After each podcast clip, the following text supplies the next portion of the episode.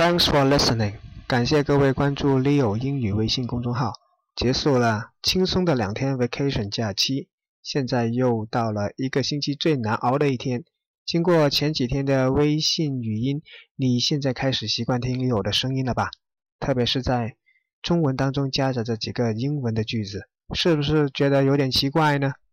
其实，如果要 improve 提高英语听力，只能靠多听。使我们的大脑对某种声音能做出快速的判断和 response 反应。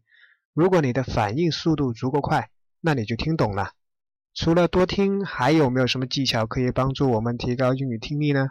今天回复“听力”两个字，一起学习英语听力的 basic skills 基本技巧。当然，如果你想了解一些 advanced skills 高级技巧，最好还是问一下你的英语老师。